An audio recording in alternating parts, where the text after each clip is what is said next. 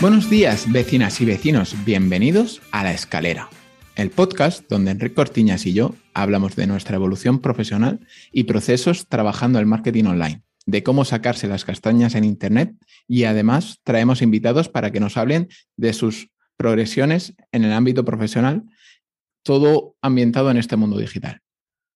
Esta semana tenemos a un invitado muy especial, porque llevaba yo tiempo detrás de, de que viniera, se trata de una persona que, conociendo el camino preestablecido culturalmente de estudia, trabaja, jubílate y entonces sé feliz, decidió escoger qué hacer con sus cartas y trazarse su propia estrategia para ser rico en tiempo y dinero.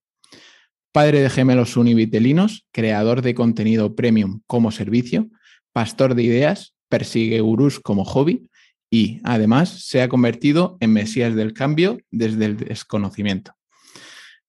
Buenos días, Álvaro. Buenos días, Enrique. ¿Qué tal?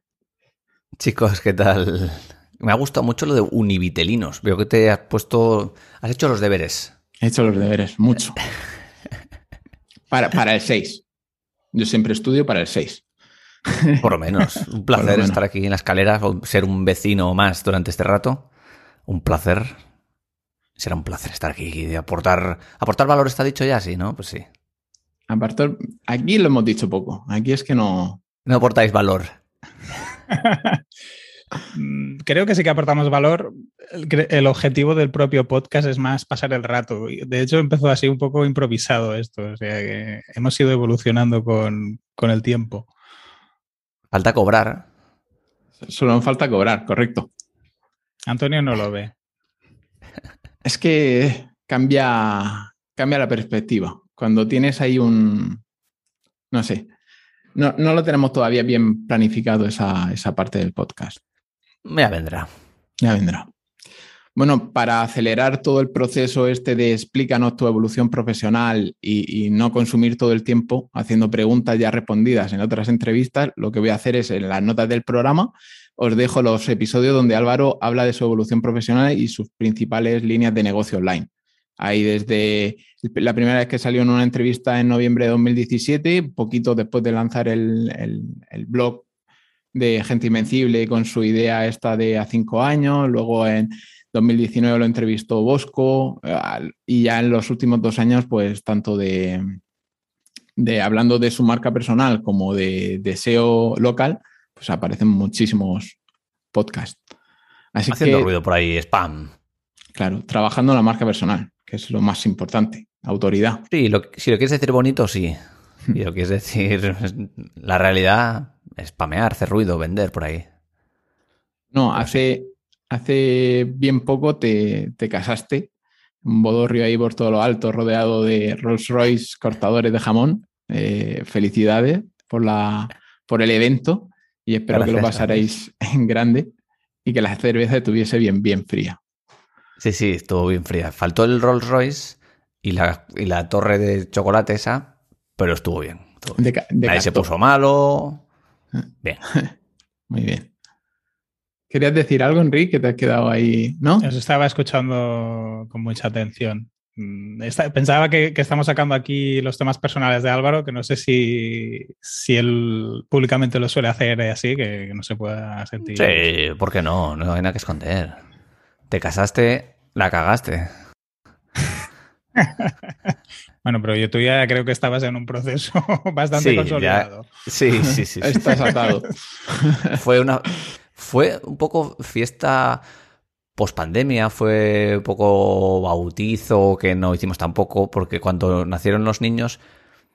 No, cuando, sí, cuando vino la pandemia, el primer confinamiento, tenían tres meses y medio. Claro, había sido el siguiente año y medio hasta prácticamente ahora, pues como con nada, vimos a muy poca gente y muchos amigos es que no habían visto a los niños nunca.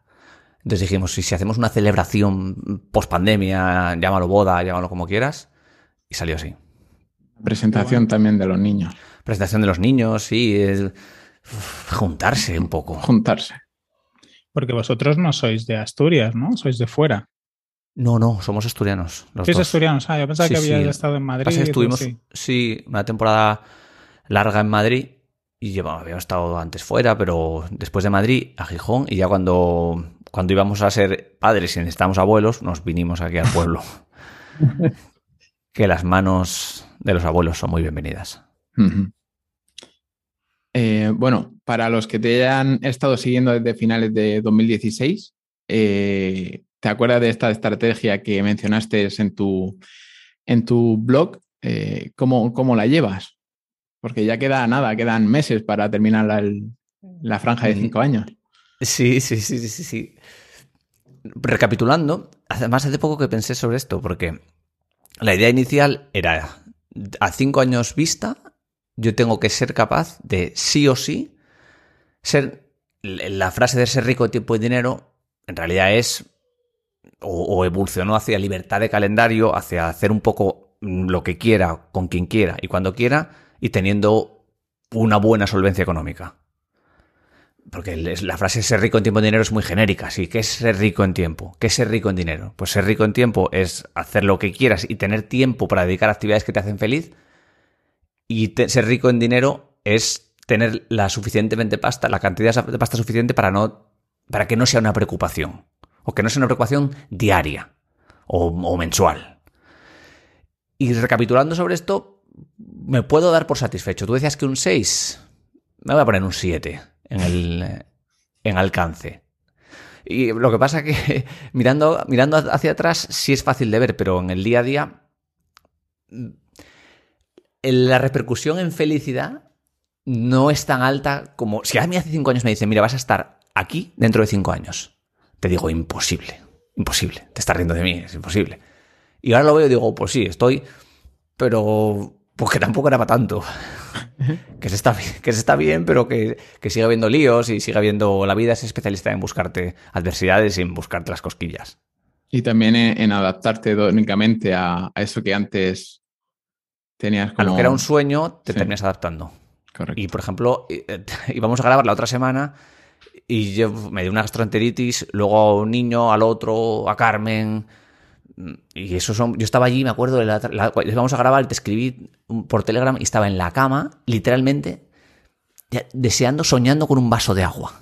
Por eso que te da una sed, que, que se te encoge el estómago, soñando con un vaso de agua. Y pensando, pero por favor, sí.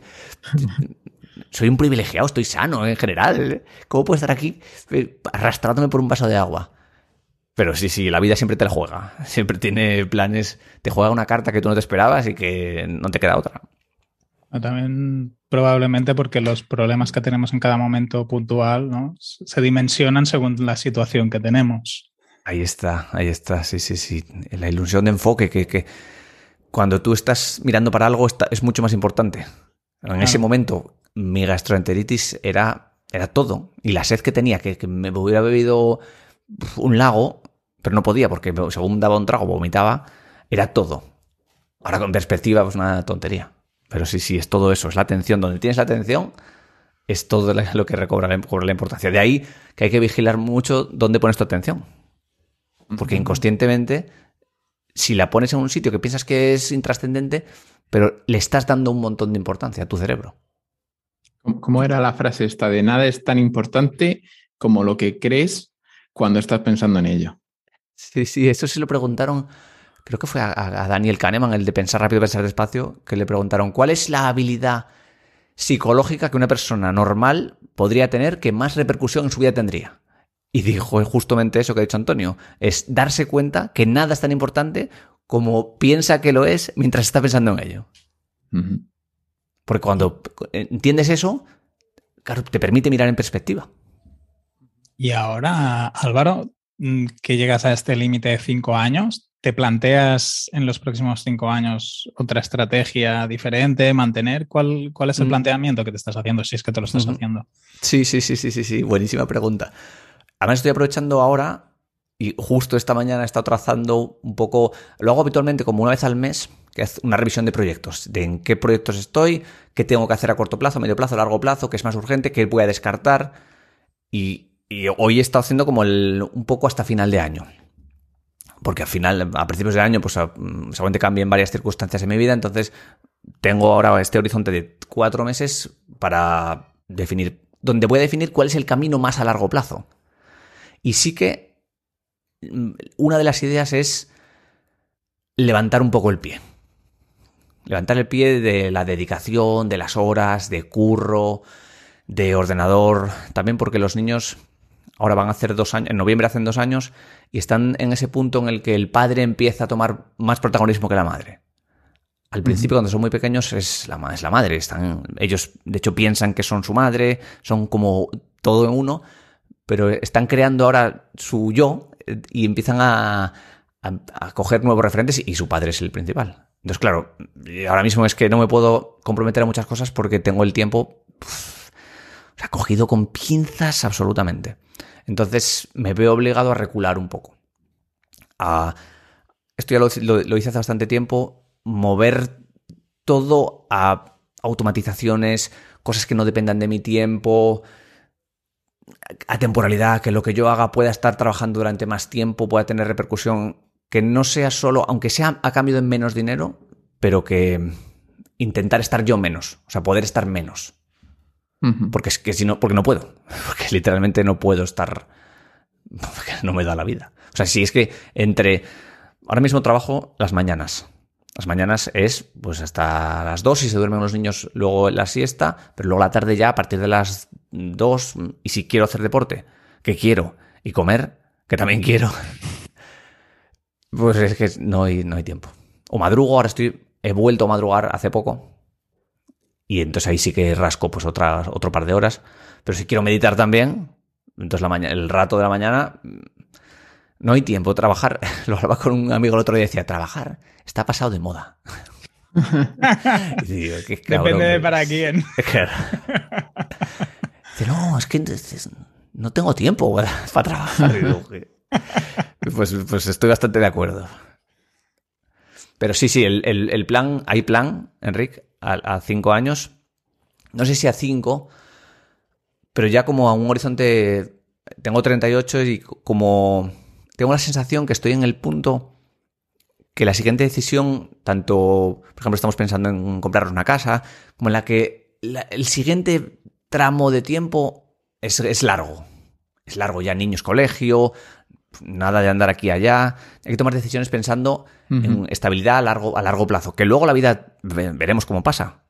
Pero el movimiento tiene que ser por ahí. Movimiento vital. Y entonces estamos en ese movimiento.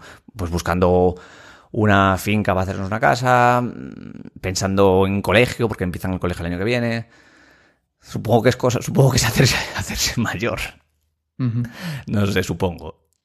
Os lo diré con los años. Eh, la siguiente pregunta ya te la pasé por Telegram, por si querías preparártela. Eh, ¿Cuáles son tus tres mayores cagadas profesionales? Pues tengo una respuesta a la gallega. ¿Y qué es una cagada?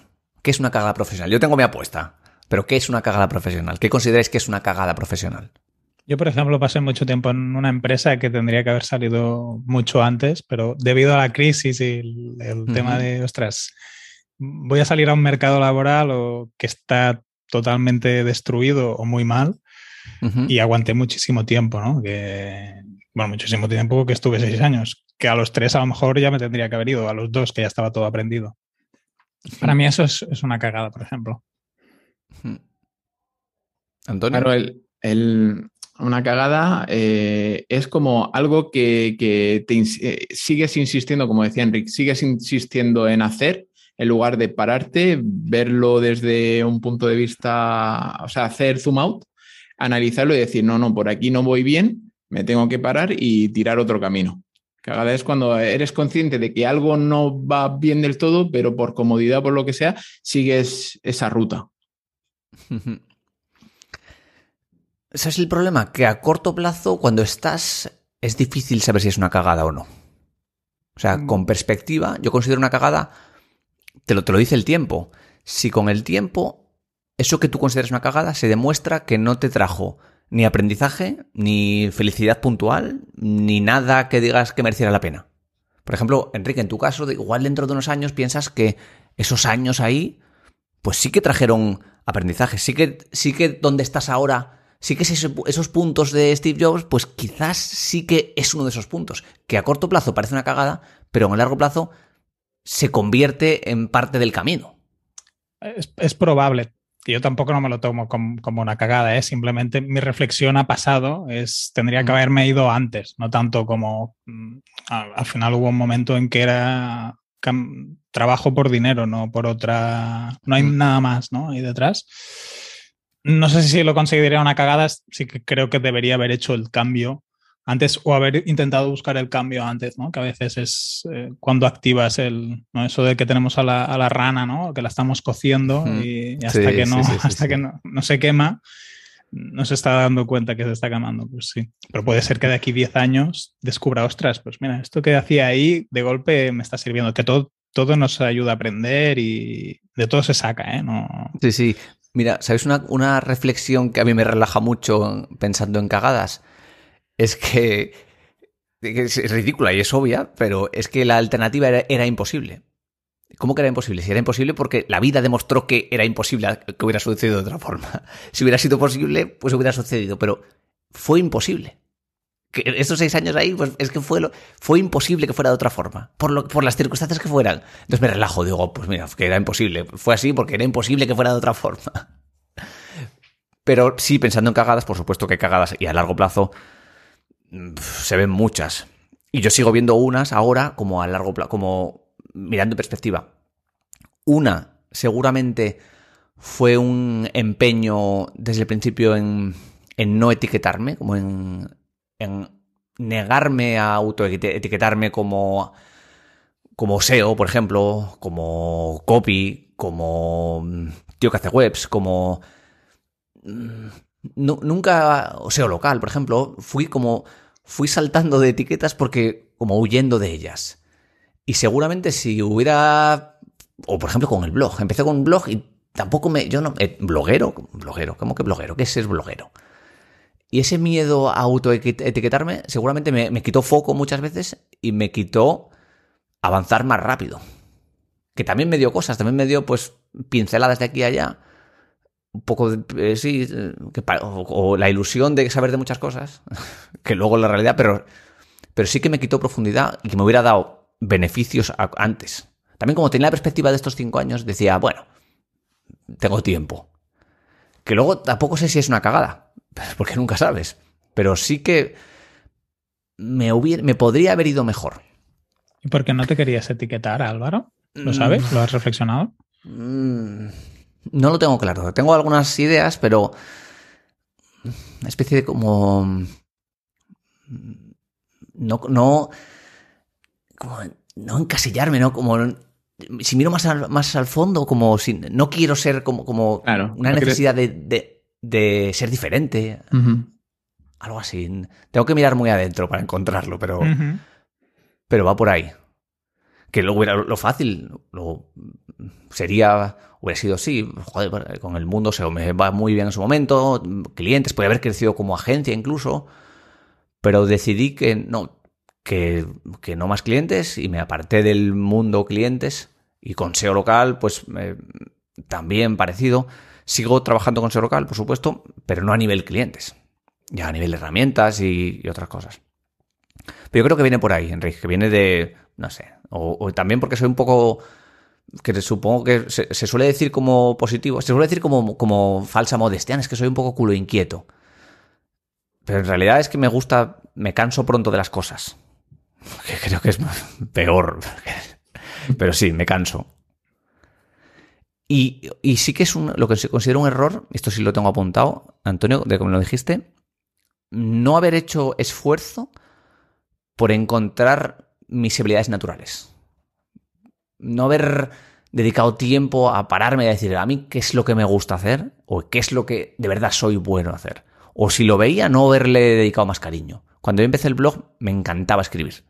O sea, disfrutaba mogollón escribir, lo que pasa que no había recompensa porque sí, recompensa en qué? Mm, tráfico de Google. ¿Y qué? ¿Y en qué lo conviertes eso? En nada.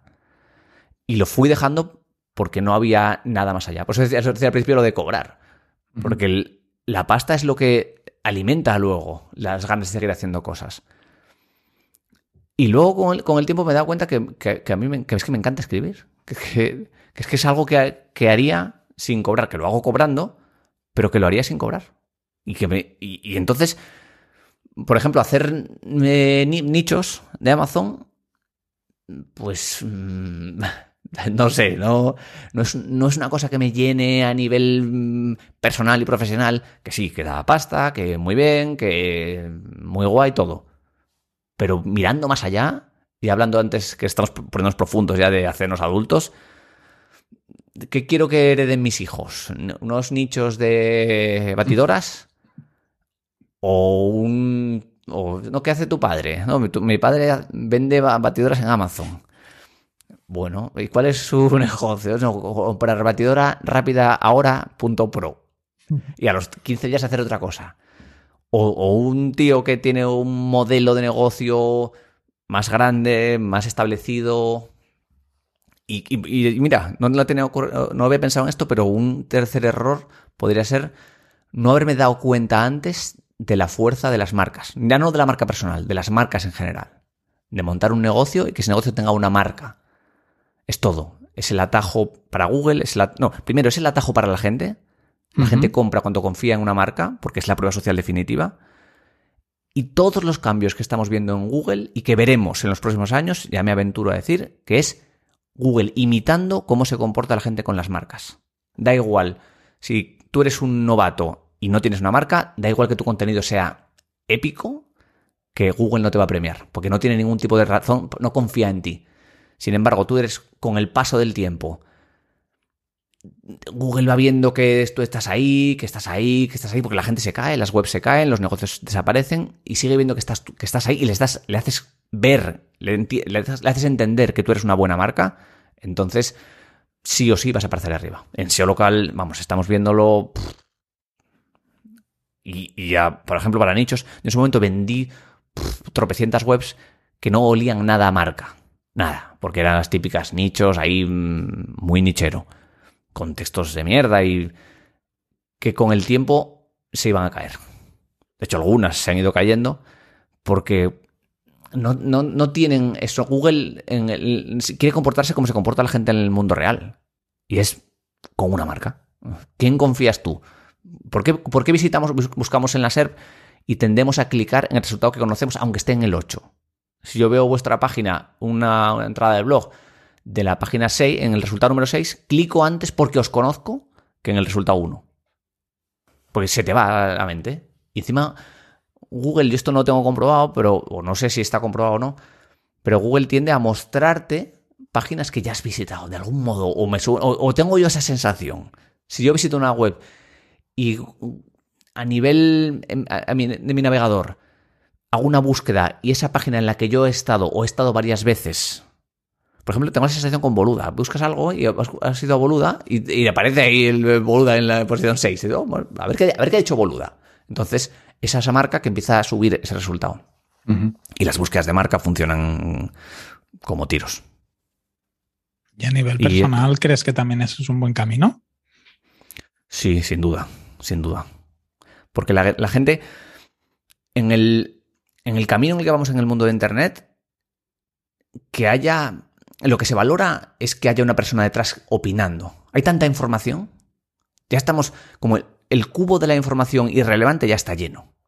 Entonces ahora lo que nos interesa es que esa información nos la dé alguien para quedarnos con su opinión. Nos gusta quedarnos, nos gusta que haya matices, que haya, que haya una, una, una opinión, que sea una opinión.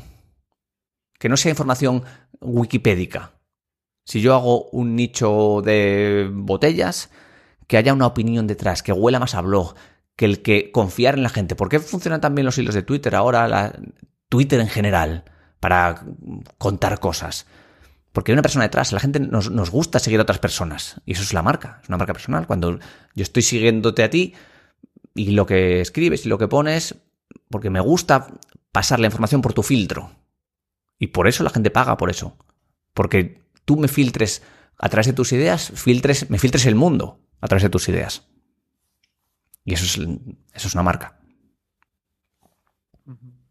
Eh, hilando con, con estos, tus tres mayores aciertos en tu evolución online. No voy a preguntar que es un acierto. También sería una cosa a reflexionar, ¿eh? sí, sí, sí, sí, sí, sí, sí. ¿Qué decisiones has tomado en el pasado que te han traído a, a, a dónde estás? O sea, lo que decías de los puntos Mm, de, de Jobs. mm. Tengo que darte las gracias porque me hiciste, cuando me dijiste esto, me has hecho reflexionar. Y reflexionar a nivel de agradecimiento personal, porque está muy bien a veces recuperar, decir, pues coño, eh, vamos a, voy a ponerme una medallita, que está bien. Y la principal medalla que me pongo es primero haber empezado y segundo haber seguido. Que parece poco, pero que no, que no es poco. Empezar, que cuando yo empe- empecé en, en Internet, no, que no tenía un puto duro y me estaba en Madrid con una mano encima de, encima de la otra y, y había decidido apartarme de las oficinas. Ni trabajar en banca, ni... No me quería ver... yo mi, mi miedo era esas oficinas donde va todo el mundo a comer a mediodía y huele a, a tupper calentado al microondas. Ese olor de, comedor que es, que es vomitivo, empieza la gente a calentar ahí, mezclas ahí. Ese, ese olor me resulta muy nauseabundo. Y yo quería escapar de eso, tío. No quería verme ahí en Torre Picasso, ahí. Entonces, pues, quizás también impulsado por ese miedo al taper recalentado, me busqué la vida. Y me la busqué y, y, y a largo plazo, bueno, a largo plazo, que no es tan largo plazo, cinco años, puedo decir que eso, que tener la fuerza de seguir empujando, me, me- me cuelgo la medalla. Me la pongo aquí, oficial. Porque es hay que empezar, pero luego hay que seguir. Que es lo difícil. Empezar con mucha fuerza. Sí, sí, voy a empezar a montar webs. Ahora yo iba. Pero luego hay que seguir. Hay que seguir y hay que. Y no es fácil. No es fácil pegársela porque te la pegas muchas veces. Pero seguir empujando. ¿Y has tenido alguna duda durante este camino, Álvaro? Hombre, todos los días. La duda es la eterna invitada al viaje. Al principio sí que mm, más de la típica de, por ejemplo, mi padre era un tío que siempre, bueno, sigue siendo, que de vez en cuando me mandaba alguna oferta de trabajo, me decía, echa un vistazo a esto. Subliminalmente. Sí, decía, mira esta, que me decía también, ¿sabes que van a preparar, van a salir oposiciones para no sé qué? Correos. Para correos, celador, vas a ser celador. Y yo pensaba, no, no, no. Gracias, papá, pero no. Pero sí, las dudas que están siempre, Enrique. Es que, ¿quién no duda? Dudas de, de ti mismo, dudas de tus ideas. Sobre todo que dudes de tus ideas está bien. Que dudes más de ti mismo es peor, que es la evolución como de la creatividad, ¿no? De esto es maravilloso, luego esto es una mierda, luego yo soy una mierda, y luego te vas destapando hasta, bueno, pues no era tan mal, vas, vas empujando. El- la vida en general es un camino tortuoso y el mundo de montar sobre internet es un camino tortuoso también, como no puede ser de otra forma. Porque son todo. lo- el moral lo llama la, la- la montaña rusa. Porque de repente estás súper arriba y de repente nada, no sé, un detalle, un email, te vuelve a, a- a mover abajo y luego algo te vuelve a subir y estás ahí siempre. Por eso mover- moverse, yo estoy estable en el. Estoy en el 7, 7 y algo, y soy un aspirante al 8. Ah, El 10. mm, Prefiero no, no tener 10-3, 10-3, 10-0 o 8-0 y moverme estable en el. Entre un 6 y un 8. Ujú. 7. Aplanar la curva. Aplanar la curva, sí. Y tengo más aciertos, estos sí los tengo los deberes hechos. Un grandísimo acierto que en el largo plazo se demostró maravilloso fue desde el principio escribir todas mis webs, todos mis textos, todos mis nichos, escribirlos yo, no delegarlos. Y lo intenté. Intenté infinitas veces que otros escribieran por mí. Pero o tuve la suerte que soy en tipo 1 y lo veía y no quería ver eso publicado en mi web, por muy nicho asqueroso que fuera, o simplemente mm, me di cuenta que tardaba más en buscar un tío que, es- que escribiera para mí que, y pasarle los textos, pasarle el keyword research, que me volviera. Entonces decidí escribir yo, escribir rápido. Entonces cuando montas muchas webs y tienes que escribir muchas webs, escribes mucho y con el largo plazo y si escribir para vender. Y también otra suerte es que escribí mucho para Amazon y ahí hay que vender. Para AdSense sí que vale cualquier cosa. Pero para Amazon, cuando hablas de productos y tal, tienes que ser gracioso, tienes que ser ocurrente, tienes que enganchar al tío, porque si no, no va a clicar. Y, también estás trabajando la marca al mismo tiempo. Eso fue un enorme acierto, enorme acierto, porque fue un, un máster, no hubiera jamás escrito tanto en mi vida.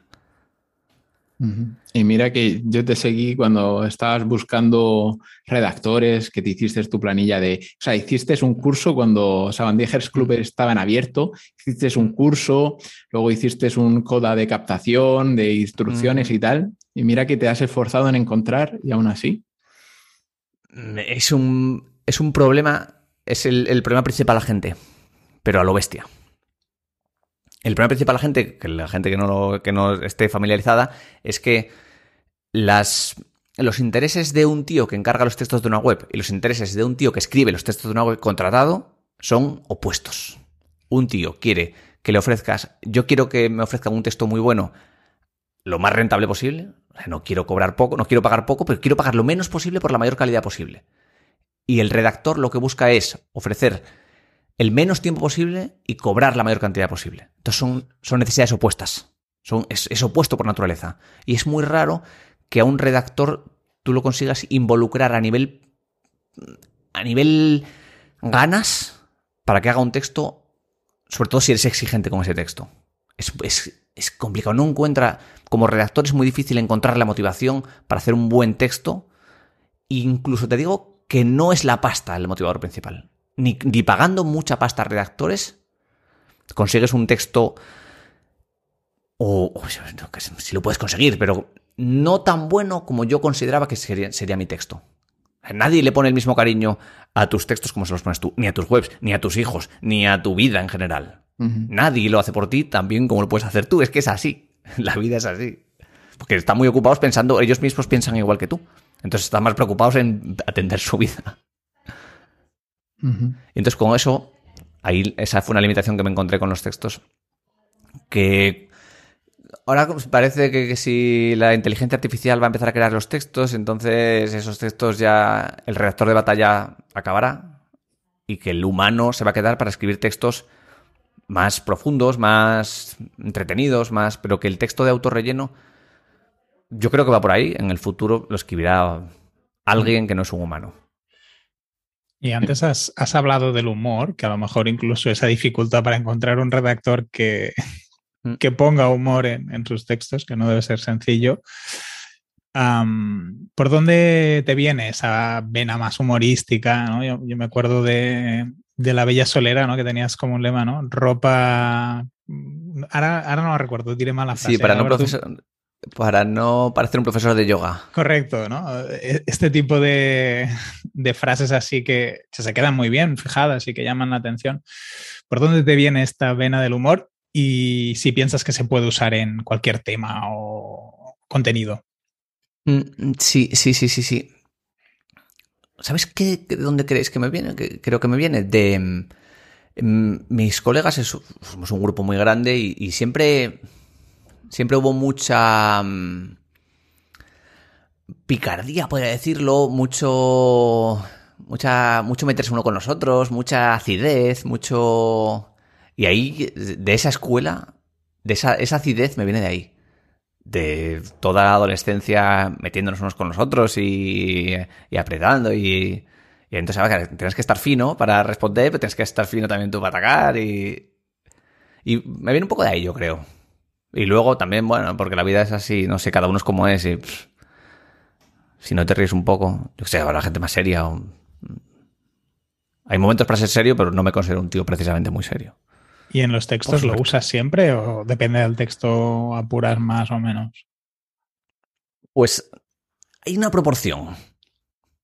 De todos los emails que escribo, no en todos son, o por ejemplo, una secuencia de emails que escriba, si es que una secuencia de 10 emails, sí que habitualmente uno o dos tienen que ser de chorradas y jiji jaja y un poco con esa acidez, jugando con humor inteligente, con segundas, tocando temas de actualidad, un poco para mantener la llama de la atención viva, que es súper importante. Pero en otros no. Aunque sí en todos sí que yo llamo como alguna burrada. Estás, es un texto serio y de repente, pum, una burrada.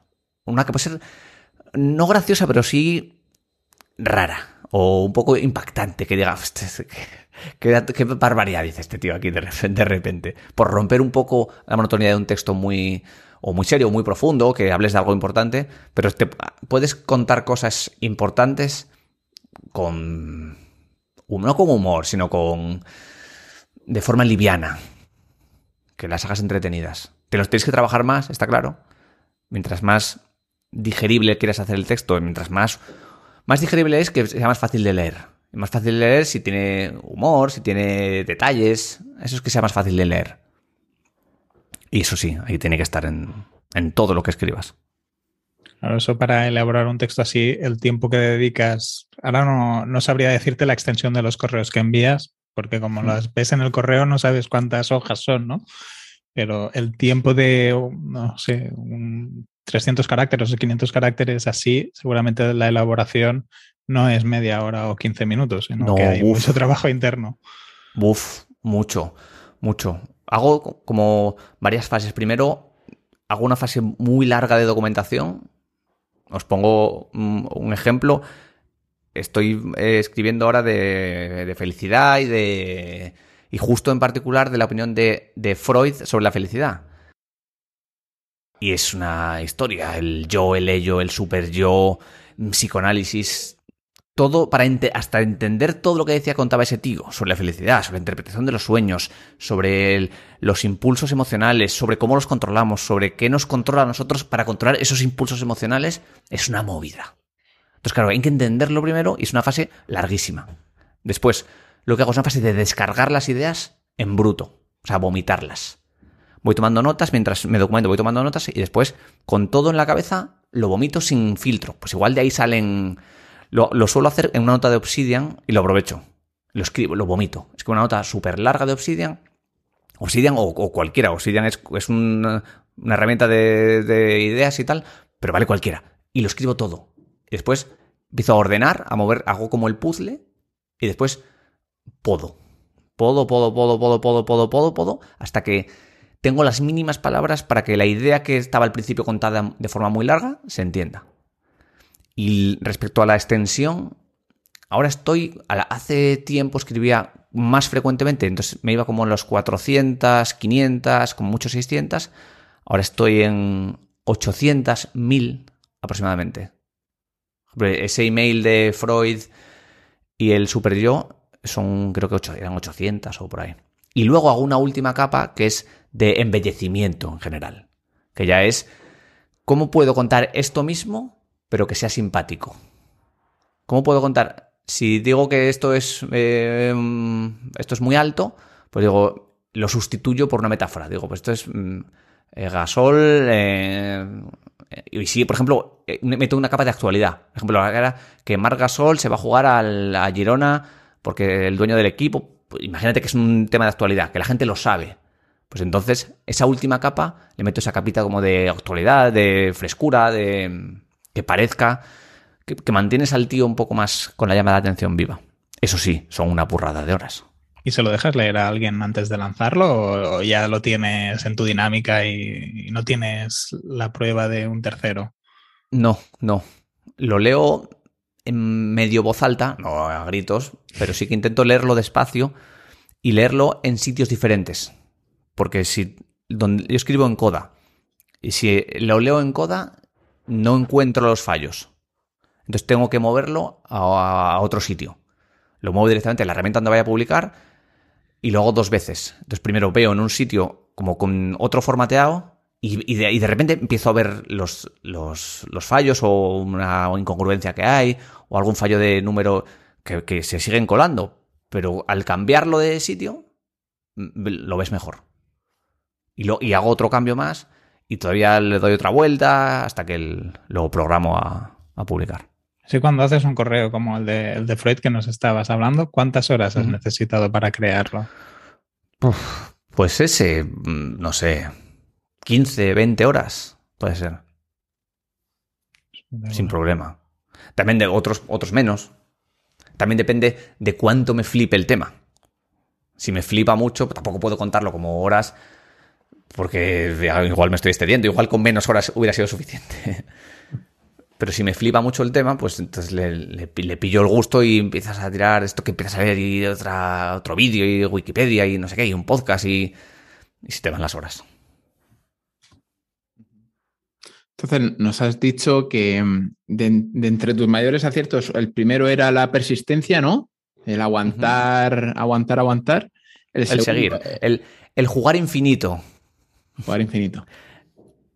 Sí, sí, jugar infinito, jugar a, que esto no tiene, no tiene fin. O sea, que, tienes que seguir avanzando y mejorando todo el tiempo. O sea, no hay un objetivo. Y, y, lo hilo con la pregunta de Enrique de antes, de si tengo objetivo a cinco años. Sí tengo objetivo a cinco años, pero he entendido que no, que esto no va a tener un fin. cuando me muera, por supuesto. Pero que hay que jugar infinito. el juego seguirá cuando tú mueras. Que el, juego es, que el juego es seguir. El juego seguirá cuando yo muera. Pero el juego es seguir. Y entonces el, interrumpido. el segundo era eh, escribir, escribir mucho, escribir, escribir, escribir orientado a la venta. Y, faltaría, y faltaría un tercero. Mm, pues te lo voy a cambiar por jugar infinito. Porque si el principio, el primero era empezar, haber empezado y haber sido capaz de superar la meseta de potencia latente, ese tiempo que pasa hasta que ve resultados, haber conseguido empujar, porque luego, como a un año y medio, empecé a tener un sueldo de los nichos, empezó a ir mm, medio bien, pero fui capaz de superar todo ese tiempo. Pues te los, lo, el tercero va a ser, ser haber entendido que esto es un juego que no acaba. Jugar infinito. esa idea de dónde, de dónde viene. La idea, de jugar infinito. Es de Simon Sinek. Ah, vale. El del. Aquí hemos mencionado. Pero que no es este suya, ¿eh? No es suya él, la mejoró. Era, no me acuerdo de quién era, pero él la, mejoró, le flipó cuando la descubrió y le dio una vuelta más. Simon Sinek también es el del anillo del Who. Eh, sí, le dedicasteis un episodio, creo. Sí, correcto. Ese, ese, mismo tío, es un tío bastante fino. El anillo de oro, creo que El anillo de oro, sí. Sí, el gran porqué. Sí, el gran porqué. Pues esas serían las tres, sí, sí, sí, sí. Y creo que la más importante es la tercera. Y vale, la otra pregunta que te pasé, que la solemos hacer a, todos los invitados, es ¿cuál es la inversión que has hecho que más ha repercutido en tu mejora profesional o personal? Mm, esta no me va a poner muy trascendente y creo que tengo que decir que fue el pedazo de iMac de segunda mano que me compré hace... pues vivía en Madrid, que me gasté 2.400 euros que de aquella me parecía una atrocidad, porque era de segunda mano encima, pero era un pepinaco que fue, me lo compré cuando me empezó a ir bien, fue como, como un premio, digo, yo aquí casi dos años haciendo el ganso con un portátil que tenía Lenovo, que, era, que daba asco, que se colgaba, se calentaba, y digo, me voy a comprar un pepino.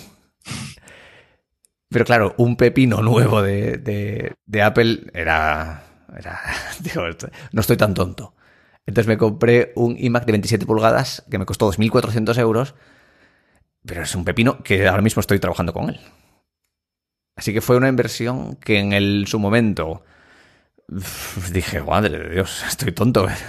La gente me decía, ¿cómo te vas a gastar esa pasta en un ordenador? Si los hay de 400. sí, sí, yo lo sé, vengo de uno de 400.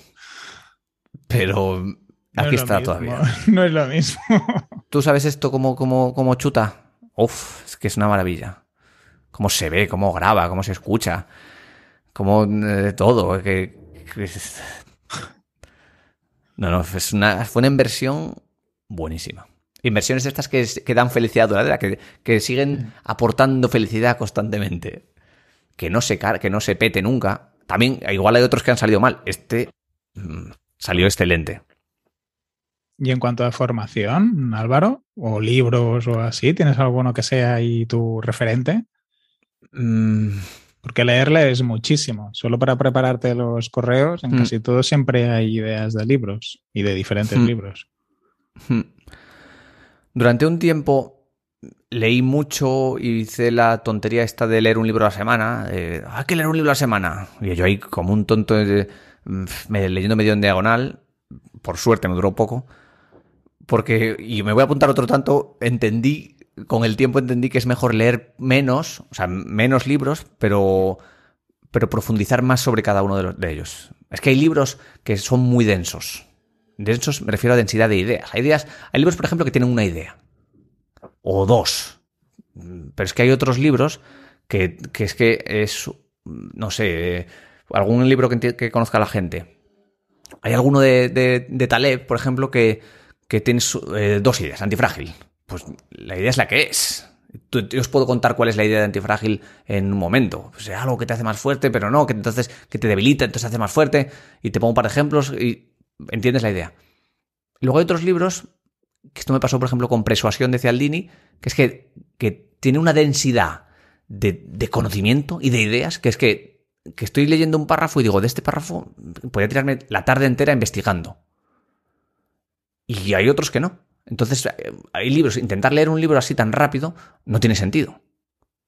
Y hay otros que sí, otros pues son más livianos o no, ya no es por la, extensión del libro, es por lo que hablamos antes. Si un libro está muy trabajado, puede ser muy corto y tener y petarte mucho la cabeza. Que es, un buen escritor lo que hace es eso, es, es consigue escribir de una forma que aporta mucho, pero sin robarte mucho tiempo era el Mark Twain, uno de estos que decía, bueno, disculpe, por, si hubiera tenido más tiempo, hubiera escrito una carta más corta. Uh -huh. He escrito demasiado. Porque es así. En el, en, cuando yo escribo al principio, vomito un montón de ideas. Claro, es que esos ahí se van 3.000 palabras.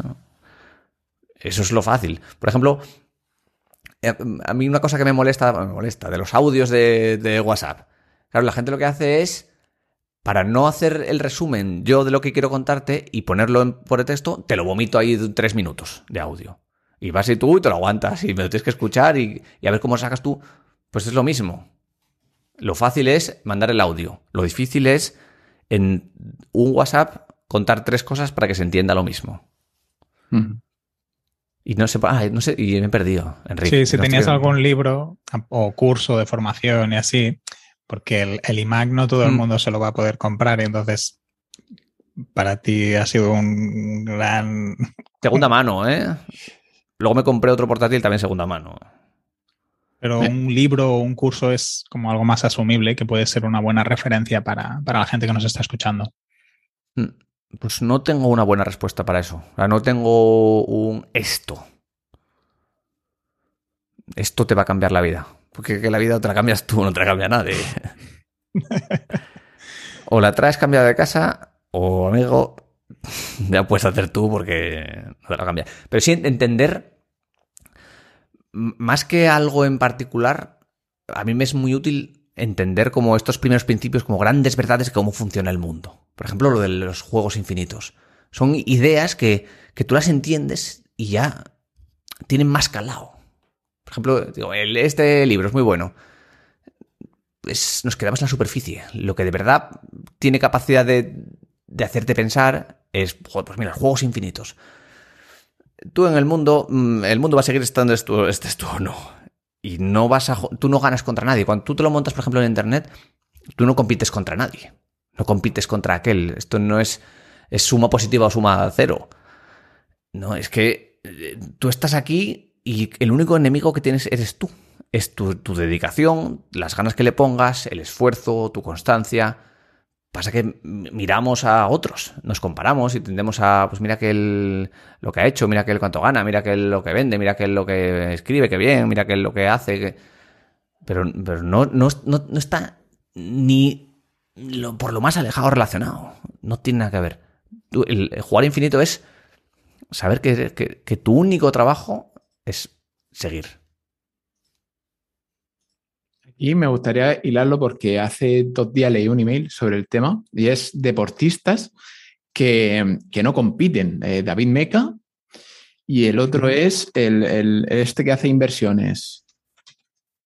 Joseph Arram. Joseph Arram, correcto. Que el, el Joseph Arram lo que hace es competir, o sea, su, su, competición propia personal es hacerse siete Ironmans en siete días, en las islas Canarias lo quería hacer. Y no sé si lo habrá conseguido el, el, tío, pero el tío es... Creo que le salió rana. En 2012 y en 2013 le salió rana, pero lo intentó después. Si no hay ah. noticias es porque también le salió rana. Le tuvo ahí movidas y le salió como lo de la SICAP, le salió rana. También. Pero son gente que, no compite contra otros, o sea, no, no tiene opción de perder. Es o gana o gana. No hay que irse muy lejos. La gente que sale a correr sola, que entrena en el gimnasio, entrenan por hacer deporte, no entrenan por... juegan infinito, juegan con su salud, no compiten con los demás. Correcto. Es que, o sea, es que si tú haces deporte, lo haces, no lo haces por ganar a nadie. Es verdad que luego los ciclistas, pues Strava y te picas y Freeletics y te picas en los tiempos y... Pero la partida, tu partida es contigo. Tu partida es por, por sentirte bien y por tu bienestar, no es por estar, tener más bienestar o estar más cuadrado que otro. Por seguir más tiempo en la partida. Por seguir más tiempo en la partida. Sí, sí, es que no hay más. Este, aquí estamos para. Igual me estoy haciendo mayor, ya lo hacía antes. Pero ahora estoy con. Tengo una, nueva obsesión que es la longevidad. No la longevidad, sino llegar a viejo bien.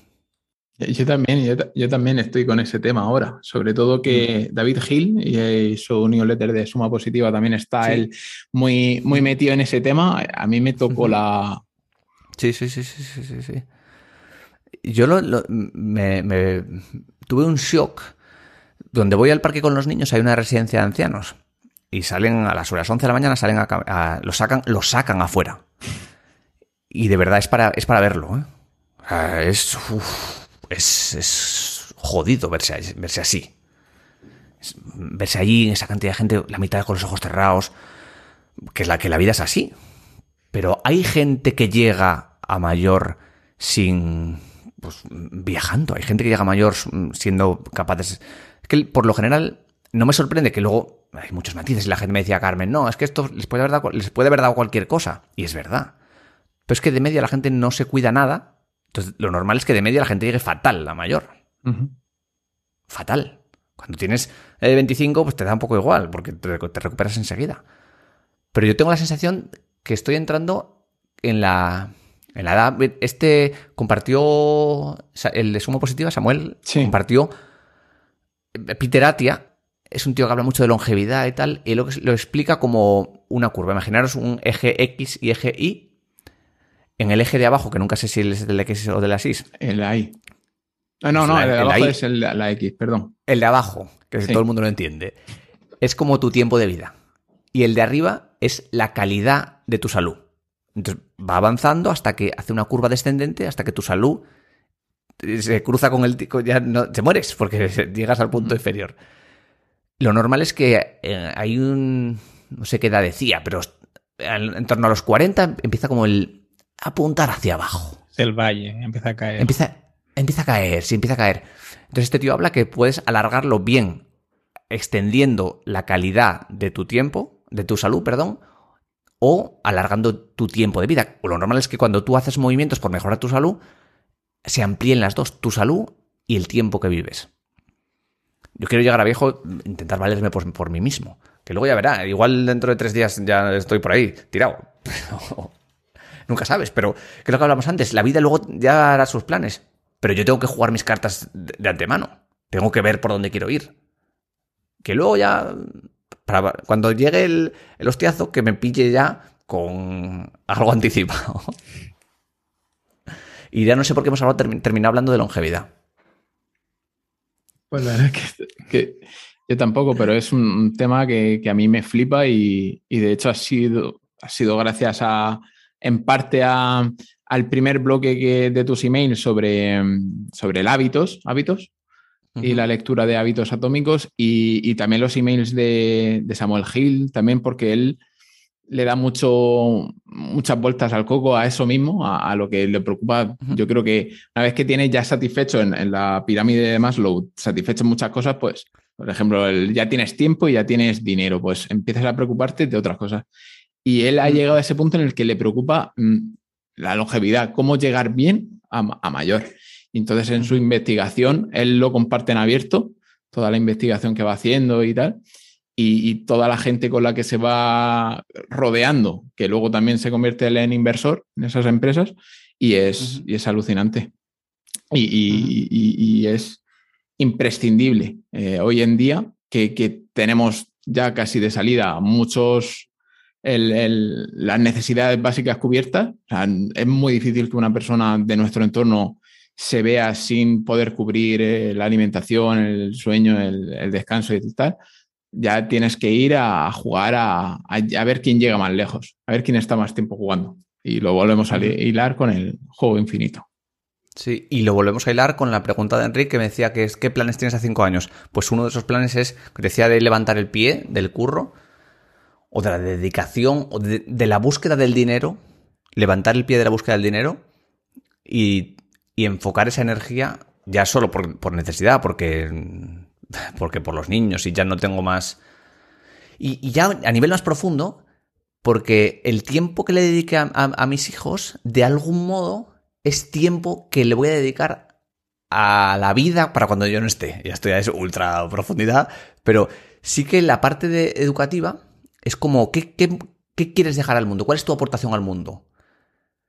Pues mi aportación al mundo tiene un límite, pero si yo extiendo mi aportación al mundo a través de mis hijos, esto, esto estamos cableados para ser así. O sea, en el más profundo de nosotros queremos que nuestros hijos sigan un camino porque creemos que ese camino es bueno para el mundo somos buenos por naturaleza. Y entonces, eh, apartarme de la búsqueda del, dinero es como decir, pues tengo dinero de sobra, o gano eh, eh, más que suficiente, pues voy a quitar el foco de ahí voy a ponérselo a, la longevidad, a la educación de mis hijos, porque ahora, este, como decías, ya demandan más. Voy a poner la atención por ahí, o los recursos que consiga, voy a apuntarlos hacia ahí. Y por suerte no soy un tío que le guste ni los lujos ni nada, entonces me puedo permitir dedicarle esos recursos, tanto de tiempo de dinero, a educación o a, hacer gente mejor de mis hijos. Bueno, ya, estamos llegando al, final del, episodio. Creo que ha quedado más que claro que, que la gente que está apuntada a tu suscripción de genteinvencible.com eh, en cada email que recibe eh, se queda con la sensación de he pagado poco, ¿vale? No decimos lo que vale la suscripción, ya el, que entre lo terminará descubriendo por sí mismo. Creo que, regalas, ¿no? ¿Tienes ahí un periodo de gracia? Sí, sí, sí, hay, hay parte gratis, freemium. Hay, hay, una parte de freemium. Se puede leer gratis hasta meter la tarjeta, sí, sí. Un poco. Entonces os invitamos a que empecéis. Nosotros aquí ya lo hemos recomendado muchas veces, pero queríamos que, fueras tú el que lo dijera. Y también dinos dónde te podemos encontrar. Pues tú lo has dicho, en genteinvencible.com. Y además, desde ahí meten a ustedes sus emails y tengan ustedes sus tarjetas a mano. Y además. Las tarjetas eh, salen solas de la cartera, ¿no? Salen solas, salen solas, sí, sí. También en sabandijas.club y hago el podcast con David Morales, Quédate con el cambio, Sabandija asquerosa. De Local Rocket, hablando sobre, sobre ese local con Sergio Somoza. Y ahora últimamente también en la casa S.com con Rolando R. Castellano. Rolando. Gurú de la arquitectura, pelazo castellano, gurú de la arquitectura sostenible. Que ahora en un rato me reuniré con él, que ha vuelto de vacaciones.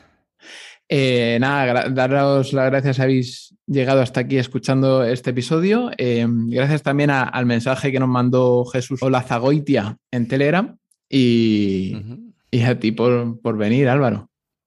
A vosotros, ha sido un placeraco. Muchas gracias por estar con, con nosotros hoy. Venga, Antonio, ¿dónde te podemos encontrar a ti? A mí en antoniosánchez.pro.